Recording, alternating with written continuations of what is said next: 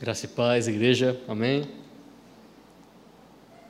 Que Deus abençoe Jonas e o livre o guarde, o livre daquela situação, dessa doença. Eu estava pensando nele agora e falando comigo mesmo que Deus tem misericórdia dele, mas na verdade a morte é lucro para o cristão a oração é que Deus tenha misericórdia da família dele, porque ele vai para Jesus se ele vier a falecer, mas a família sofre, nós sofremos, não é?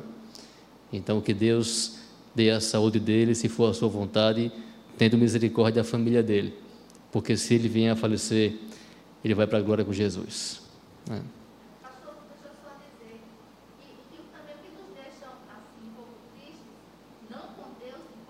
Uhum. Meu Deus. Sim. É. Mais uma razão para orar, né? Isso. É. é verdade. É verdade. Que Deus abençoe em nome de Jesus João e sua família. Meus irmãos e minhas irmãs, vamos abrir a palavra do Senhor lá no livro de Atos. Atos capítulo 6, nós leremos todo o capítulo. Todo o capítulo 6. Amém? Vamos ficar de pé? Vamos ler juntos todos os versículos.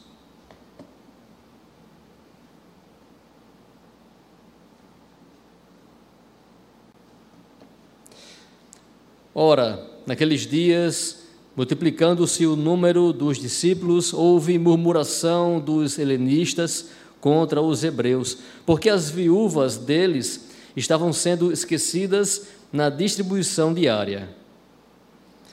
Então os doze convocaram a comunidade, comunidade dos discípulos e disseram: Não é razoável que nós abandonemos a palavra de Deus para servir às mesas. Mas, irmãos, Escolhei dentre vós sete homens de boa reputação, cheios do espírito e de sabedoria, aos quais encarregaremos deste serviço. E quanto a nós, nos consagraremos à oração e ao ministério da palavra. O parecer agradou a toda a comunidade e elegeram Estevão, homem cheio de fé e do Espírito Santo.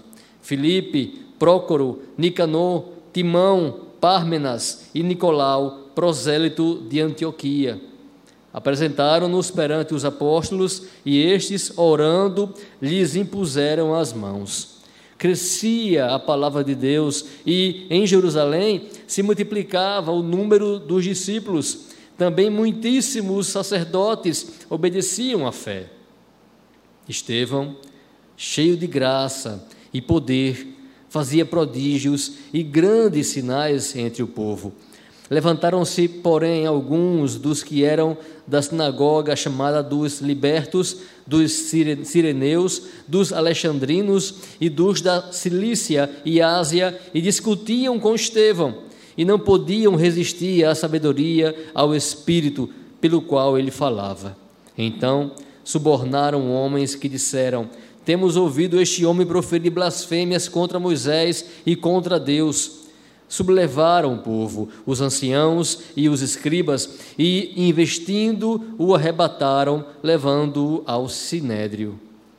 Apresentaram, apresentaram testemunhas falsas, que depuseram: Este homem não cessa de falar contra o lugar santo e contra a lei, porque o temos ouvido dizer que esse Jesus o Nazareno, destruirá este lugar e mudará os costumes que Moisés nos deu. Todos os que estavam assentados no sinédrio, fitando os olhos em Estevão, viram o seu rosto como se fosse o rosto de um anjo. A igreja pode sentar. Vamos orar. Obrigado, irmão.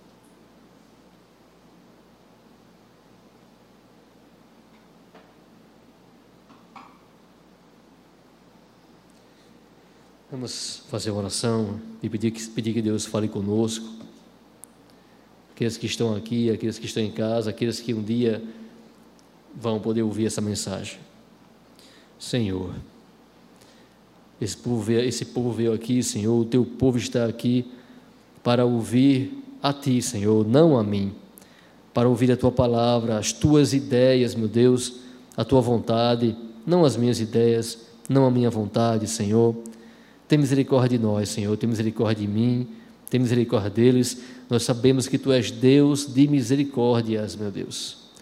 Por isso te peço, perdoa o meu pecado, perdoa os nossos pecados e em nome de Jesus, fala conosco, nos ensina nesse momento, nos revela a tua palavra, Senhor, ilumina a nossa mente para entender a tua revelação, Senhor, que está aqui escrita, e que em nome de Jesus possamos ter alegria nessa palavra, crer nessa palavra e esperar que ela venha se cumprir em nossa vida mais e mais.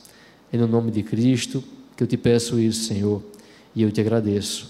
Amém. Aparentemente, irmãos, é, parece que teríamos aqui duas narrativas: uma narrativa histórica sobre a criação, a instituição da diaconia, né? E depois uma narrativa histórica também sobre Estevão. Mas eu creio diferente.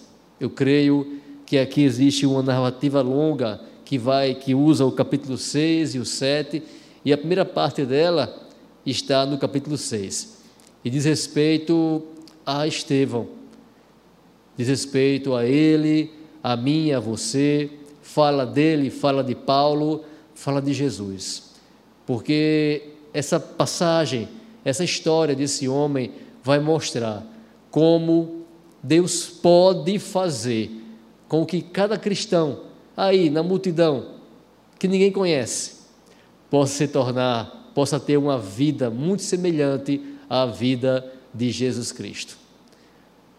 Como nós podemos, como Deus pode fazer com que eu e você venhamos a viver de maneira muito parecida como Jesus vivia. E isso tanto na bênção como também nas lutas pelo reino de Deus. A história de Estevão é a história de um homem que se parecia com Jesus. Assim como Paulo, que viu Estevão morrer que era Saulo na época e que depois também se parecia com Jesus, e tudo aquilo que Saulo viu em Estevão, ele iria viver. As controvérsias, o ódio daqueles que se opunham ao Evangelho, o amor de Estevão, a comunhão de Estevão, Paulo iria viver, e também a sua morte pelo Evangelho. Pelo Evangelho. Então, a história de Estevão é também a história de Paulo, é a nossa história, é a história de Jesus Cristo, nosso Senhor, porque somos cristãos, pequenos cristos. A história tem início com uma bênção muito grande. A igreja se multiplicava mais e mais, muitas pessoas se assomavam à igreja, e aquilo gerou um problema.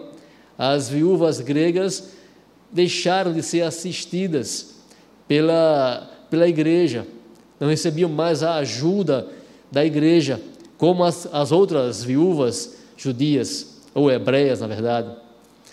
Então, surge uma murmuração no meio da igreja. Aí você entende, né? Como Atos descreve a igreja tantas vezes de maneira tão maravilhosa, tão linda, não é? Mas também havia problemas. Sempre houve, porque nós temos pecado, né? O céu ou a nova terra não é agora, virá depois. Então surge aquele problema, mas ninguém poderia imaginar o que estaria por vir, porque daquele problema surgiria os diáconos, os oficiais da igreja, uma bênção do Senhor.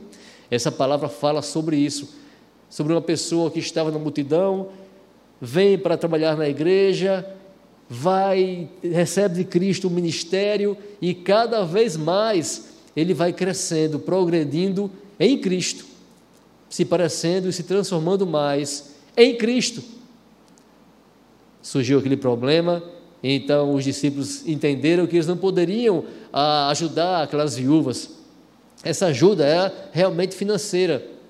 Naquela época, a viúva ela não tinha quem recorrer. Tiago fala, irmãos, que a verdadeira religião é você ajudar a viúva, o órfão e guardar a sua língua. Então, eles estavam trazendo uma instituição de homens que fariam uma missão muito nobre, muito especial. O Evangelho não é só pregar, o Evangelho também é ajudar aos necessitados. E a diaconia foi por Deus levantada para fazer isso. Diaconia, aqui, aqui está a palavra diaconia, que pode se chamar também alívio ou também servir. É aquele que serve, é aquele que traz alívio para as pessoas. Esse é o diácono. Então ali Deus vai instituir esses homens, esses oficiais, dentro da igreja. Missão importantíssima para a igreja do Senhor.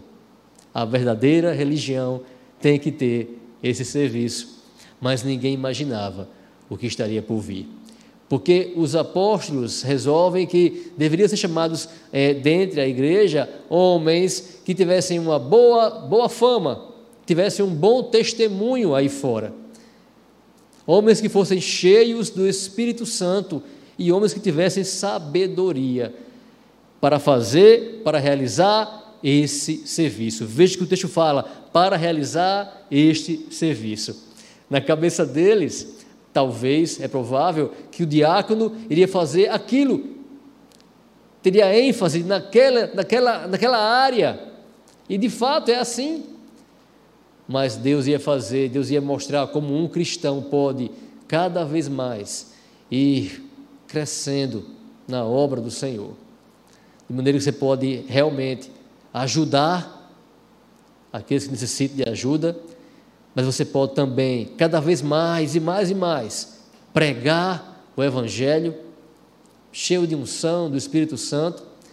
Você pode amar, que é o capítulo 7, e você pode ter uma comunhão extrema com Deus, e você pode morrer pelo Evangelho como Jesus morreu. Essa foi a história de Jesus essa é a história de Estevão. Eles se reúnem e resolvem escolher sete homens, e dentre eles havia Estevão. Aí ele fala: homem cheio do Espírito Santo, homem cheio de fé. McLaren vai dizer que o ser cheio do Espírito Santo, chegar a essa condição de estar cheio do Espírito Santo, só chega quem tem fé. Tem que ser um homem, tem que ser uma mulher de muita fé.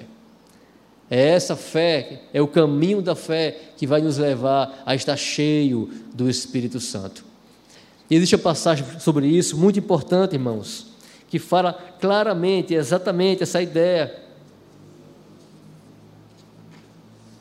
Que está lá em Efésios 3,19, quando Paulo fala que ele vai se colocar de joelhos perante o Pai, ele vai orar para que a igreja possa, possa ficar, possa Cristo possa habitar no coração da igreja pela fé. Ele disse: "Me põe de joelhos diante do Pai para que Cristo habite em seu coração pela fé". Veja, pela fé. Aí ele fala, ele conclui: "E vocês possam conhecer o amor de Jesus Cristo, que excede todo o entendimento, e assim estarem preenchidos, estarem cheios de Deus. Na plenitude de Deus, ele fala, e conhecer o amor de Cristo, que excede todo o entendimento, para que sejais cheios até a inteira plenitude de Deus. Cheios de Deus, cheios do Espírito Santo. Esse texto, lá no capítulo 7, mostra como Estevão entendia o amor de Jesus Cristo. Porque aqueles homens tinham ódio dele, ódio, tanto que o mataram, rilhavam os dentes. Mas quando ele morre, ele pede que Jesus não coloque na conta deles aquele pecado. Que amor, não é, irmãos? Que amor. Parece com Cristo falando lá na cruz, né? Aquela frase: eles não sabem o que eles fazem. Com aqueles que estavam prendendo ele, pregando ele na cruz. Esse homem, ele se parecia com Jesus E eu e você podemos também ser parecidos com Jesus. E o caminho, tudo começa na fé, pela fé. Paulo ora para que eles, para que Cristo habitasse no coração deles pela fé, para que eles conhecessem o amor de Deus, o amor de Cristo, e para que Deus, assim, por causa disso, enchesse aqueles homens, aquela igreja de Efésios, de Éfeso, de Deus. A plenitude de Deus vinda pelo conhecimento do amor de Jesus. Estevão era assim, homem cheio do Espírito Santo. Irmãos, nós podemos, o Espírito Santo ele pode se entristecer em nós. Quando nós pecamos, quando nós vivemos praticando ou errando, ele se entristece. Deus se entristece em nós. Ele fala: olha, não entristeçais o Espírito Santo. Então abandone a gritaria, a blasfêmia, a ira, a cólera, abandone. Não deixe o Espírito Santo triste. Outra passagem, lá em Tessalonicenses, 1 Tessalonicenses 5,19, ele fala: Não apagueis o espírito. Outra versão fala bem assim: Não apagueis o fulgor do espírito. Não é que vai sair de você o Espírito Santo, não é isso, mas ele vai como que silenciar em nossas vidas. Isso é muito triste, irmãos. Nós temos a capacidade de apagar o fulgor do Espírito. Como, Henrique? Pelo pecado, pela negligência. Quando ele fala essa frase, não apagueis o Espírito, ele fala, ele fala em seguida, não seja negligente com as profecias, não despreze a Bíblia, não despreze as profecias. Então, nós podemos entrar em uma vida é, de frieza espiritual tão grande que, sabe, ficamos distantes daquela vida que Estevão tinha e que Deus quer para nós, porque estamos apagando o Espírito, porque estamos entristecendo o Espírito com as nossas práticas. Mas em outro momento, Paulo fala o contrário, fala para você se encher do Espírito. Também lá em Efésios, né? Ele fala não se embriagar com vinho, mas enchei-vos do Espírito. E ele começa a falar como é que nós poderemos buscar isso. Ele diz: E não vos embriagueis com vinho, no qual há dissolução, mas enchei-vos do Espírito, falando entre vós com salmos. Como é que eu posso me encher do Espírito?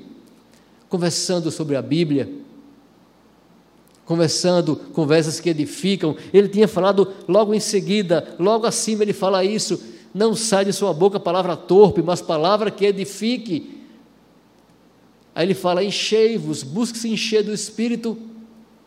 E ele diz: falando com salmos, ele fala: cantando a Deus com hinos.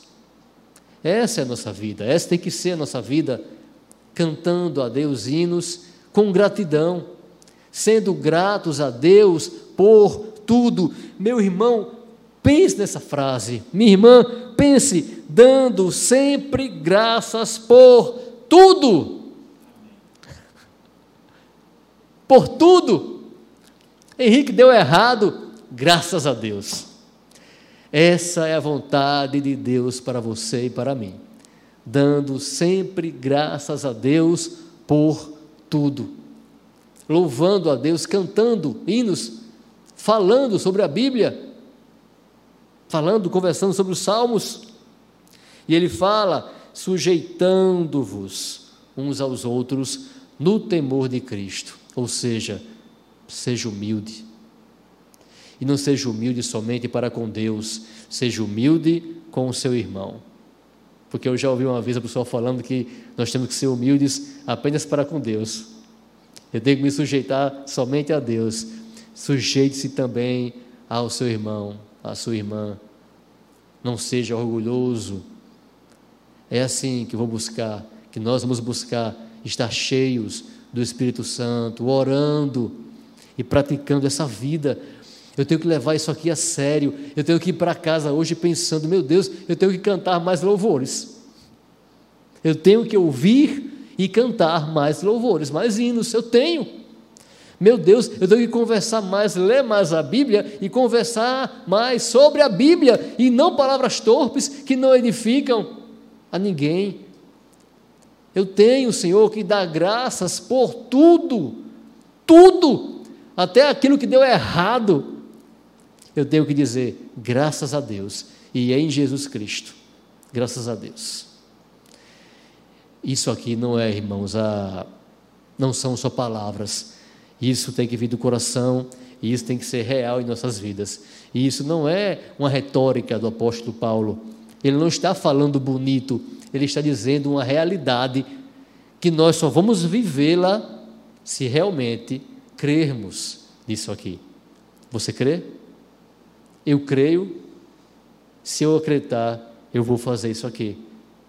E eu estarei me enchendo do Espírito Santo e sendo semelhante àquele homem, a Estevão. E assim, semelhante a Jesus, tudo começou aí.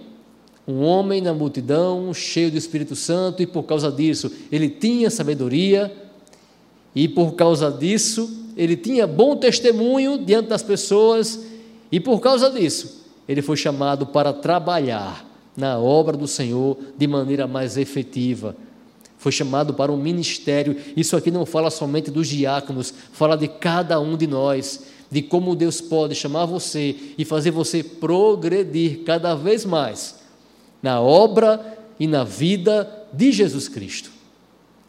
Ele chega, ele vem, ele mais seis homens. Então, os apóstolos fazem uma oração impondo a mão sobre eles e algo incrível acontece. Agora, agora Estevão tinha o um ministério do Senhor consigo.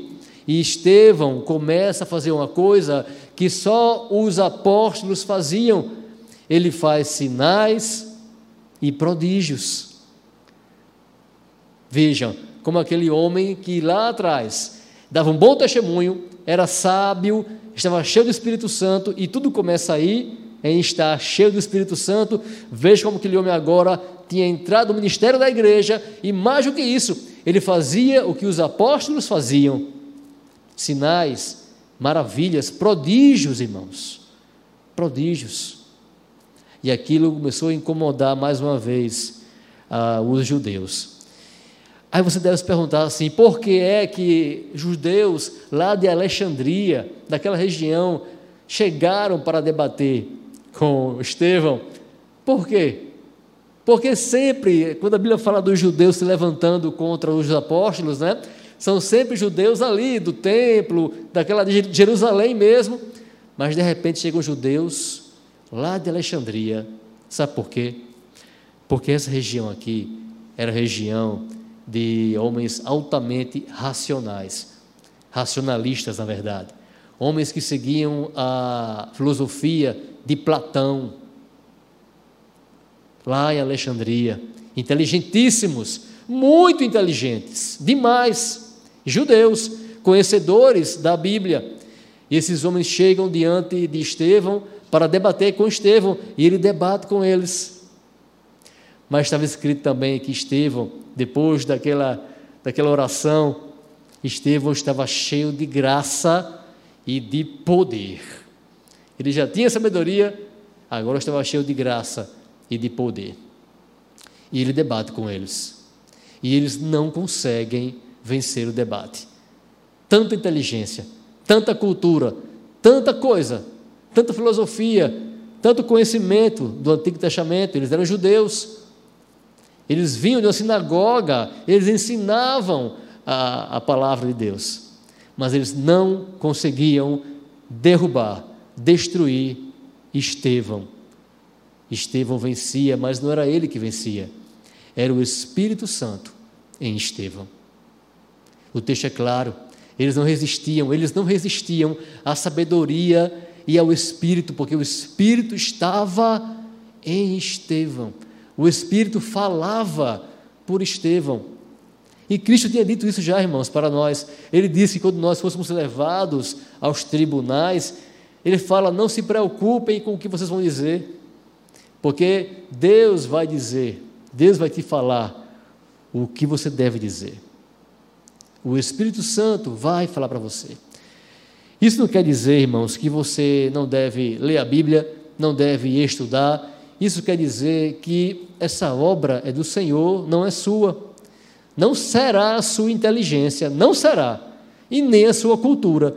Tanto é que Deus preparou essa história colocando Estevão diante de homens cultos e inteligentíssimos de Alexandria. Não adiantou nada, eles não conseguiam resistir à sabedoria do Espírito Santo que estava em Estevão. Não conseguiam, irmãos. Aí eles preparam um plano. E você vê como em todo instante a história de Estevão se assemelha à história de Jesus. Um desconhecido que de repente aparece para ser batizado por João Batista, Estevão, outro desconhecido que de repente aparece e toma frente do ministério. E algo ocorre com ele porque ele começa a agir como Jesus, Cristo agia. Eles dizem aqui que ele não parava de falar contra o templo e contra Moisés, contra a lei, o que era uma blasfêmia, era uma mentira. O texto fala que eles estavam mentindo. Ele não falava mal do templo ou de Moisés, não era isso. Estevão provavelmente estava explicando o evangelho que Paulo tão bem explicou, dizendo que a lei não pode salvar ninguém que temos que viver a lei, mas de fato ela não poderá nos salvar. A lei é uma consequência, a obediência à lei é uma consequência da salvação que nós já temos. É um sinal de que somos salvos. Obedecemos a lei porque ganhamos de Deus a capacidade de obedecê-la e isso não completamente. Então Estevão talvez pregasse isso para eles, mas eles falam que ele não parava de falar. Ele não para de falar contra o templo e contra Moisés e contra a lei. O que isso quer dizer, irmãos? Que Estevão vivia o Evangelho. Você entendeu? Ele vivia o Evangelho. O apóstolo Paulo era acusado de ser um tagarela. O que diz esse, o que está dizendo esse tagarela? Sabe por quê? Porque eles não paravam de falar de Jesus. Não paravam de falar de Jesus. É isso que um homem e que uma mulher cheios do Espírito Santo e de sabedoria fazem. É isso que um cristão que está realmente seguindo o caminho de Jesus, é isso que ele faz. Porque Cristo disse isso, ele disse: olhe, a minha comida e a minha bebida é pregar a palavra do meu Pai é falar para as pessoas o Evangelho. Essa é a minha comida. Eu tenho necessidade disso. Eu preciso fazer isso. É o que Cristo está dizendo. E era isso que Paulo tinha também necessidade e também Estevão tinha. E é o que nós também devemos ter. E eu creio que nós teremos, se estivermos cheios do Espírito Santo, nós teremos a sede e a fome de a todo instante falar de Jesus. Falar de Jesus. Assim era Estevão. Ele não parava de falar. E eles prepararam para ele, assim como para Cristo, eles haviam preparado, assim como para Paulo, muitas armadilhas foram preparadas para matá-lo. Do mesmo modo, eles fizeram com Estevão. Nós, irmãos, em nosso caminho com Cristo, vamos viver assim. Deve ser assim. Eu já falei aqui recentemente, você não pode desistir de pregar o evangelho só porque um dia você foi pregar e deu a maior confusão. Né? Foi a maior confusão. Gente ficou chateado, você não tratou ninguém mal. Tratou todos bem. Estevão amava esse povo aqui. Mas gente ficou chateado, gente não fala com você mais, no dia teve briga, te chamaram de preconceituoso, de radical, de fundamentalista, de um bocado de coisa. Vai haver contrariedade. Não adianta. Desista dessa ideia de querer pregar o Evangelho em um parque de diversões, em um jardim. Isso não existe. E assim foi com Estevão. Muita luta. Pegaram Estevão e levaram para o Sinédrio Já pensou? Violência ia ficar pior. Vai piorar. Piora no capítulo 7. Levam para o sinédrio e chegando lá, e aí nós temos uma coisa muito, muito maravilhosa e enigmática. Quando Estevão chega lá, eles fitam, eles olham para Estevão, e diz o texto bem assim: e o rosto dele parecia o rosto de um anjo. O que quer dizer isso, meus irmãos? Que palavra enigmática e misteriosa. Sabe o que é isso? Sabe o que é você ter o rosto parecido com o rosto de um anjo, as pessoas olharem para você e dizer que parece com o rosto de um anjo? Sabe, está escrito que Moisés, quando ele recebeu de Deus, ele recebeu a lei do Senhor. Fala bem assim um texto. Moisés não sabia que a pele do seu rosto resplandecia por haver Deus falado com ele. Deus tinha falado com Moisés e o seu rosto resplandecia. Resplandecia, meus irmãos. É assim, quando Cristo ele sobe ao monte da transfiguração e ele vai orar, o texto fala que quando ele começa a orar, o seu rosto se transforma, resplandece. Diz bem assim a palavra do Senhor, lá em Lucas 9, 29. Enquanto ele orava, enquanto ele orava, mudou-se a aparência do seu rosto e a sua roupa tornou-se branca e resplandecente. O que quer dizer isso? Do que fala Lucas aqui? Sabe do que ele está falando? Ele está falando de um homem que tinha muita comunhão com Deus. Um homem que era como Enoque, que andava com Deus. Um homem que era como Jesus, que se colocava diante do Pai e o seu rosto mudava. Era como Moisés, que depois de ouvir Deus falando com ele, Deus com ele, falando com ele, o seu rosto resplandeceu. Resplandeceu. Esse homem, Estevão, era igual a Moisés, era igual ao Senhor Jesus, era igual a Paulo. Eles olharam para ele, cheios de raiva, e ele estava parecendo um anjo. É assim, irmãos, aquele que tem comunhão com Deus, é assim, ele ilumina. Onde ele vai, ele ilumina. E essa comunhão da qual estou falando é esse cheio do Espírito Santo cheio do Espírito Santo. Que Deus quer para mim, Deus quer para você. A história de Estevão segue e continua. Depois vamos tratar do restante dela. Mas a história dele é a história de Jesus. E a minha história, a sua história também devem ser as histórias de Jesus. Lutas, mas também, meus irmãos, a maior de todas as bênçãos, que é você conhecer o amor de Jesus, tanto que você começa a falar desse amor para todo mundo, sem parar. Tanto que você é levado à morte por causa desse amor e ainda perdoa aqueles que te matam. Essa, essa é a caminhada que Deus tem para nós. Talvez Deus não tenha para mim e para você o ter que morrer uma morte violenta como Estevão morreu. Talvez ele não tenha. Talvez não seja a mesma história de Jesus, a nossa, não é? Ou a de Paulo. Talvez porque nós não falamos tanto quanto eles falavam, ou não nos entregamos tanto quanto eles se entregavam, ou não amamos tanto as pessoas como eles amavam?